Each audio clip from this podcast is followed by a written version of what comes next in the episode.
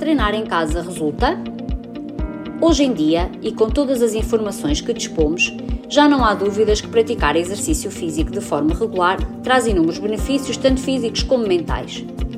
No entanto, devido a diversos fatores, sejam eles pessoais ou económicos, ou até por uma questão de comodidade, muitas vezes não é possível treinar em ginásios ou noutros locais semelhantes.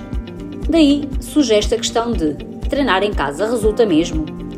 Muitas pessoas já treinavam em casa, mas com a pandemia mundial de Covid-19 fomos mesmo obrigados a fazê-lo, aceitar este desafio e adotar esta nova forma de treinar. Os resultados aparecem, no entanto, dependem do planeamento e do tipo de treino. O ideal é ser orientado por um profissional de exercício físico.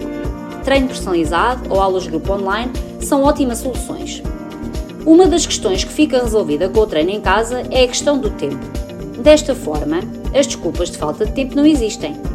30, 40 minutos despendidos no mínimo 3 vezes por semana e já se obtêm benefícios para a saúde.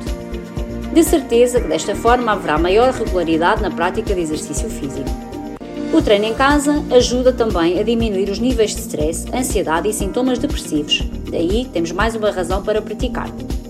É também muito cómodo treinar em casa, pois pode criar um espaço a seu gosto, numa zona que seja agradável para si. Pode exercitar-se com mais tranquilidade, escolhendo um ambiente envolvente, e assim será o seu sítio preferido. Escolhendo um local para treinar na sua casa e adaptando-o a si é sem dúvida e será o seu refúgio. Daí aparecerá uma determinada rotina. Só é preciso ter o compromisso na sua agenda para que realize sempre os seus 30 ou 40 minutos. É um investimento na sua saúde. Mais uma vez, se conseguir acompanhamento de um personal trainer ou de um professor de aulas de grupo online, será ainda mais fácil manter o compromisso. Vai valer a pena a manutenção dessa rotina, pois os resultados irão aparecer, não tenham dúvidas. Se possível, vá aumentando as cargas progressivamente ou mudando o estímulo de treino. Aumente, por exemplo, o número de séries ou de repetições. O acompanhamento certo e a variabilidade no treino serão fundamentais na obtenção dos resultados pretendidos. Tudo depende de nós e do nosso foco.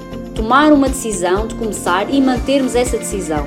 Treinar esse compromisso e tentar honrá-lo e falhar o menos possível. Bons treinos!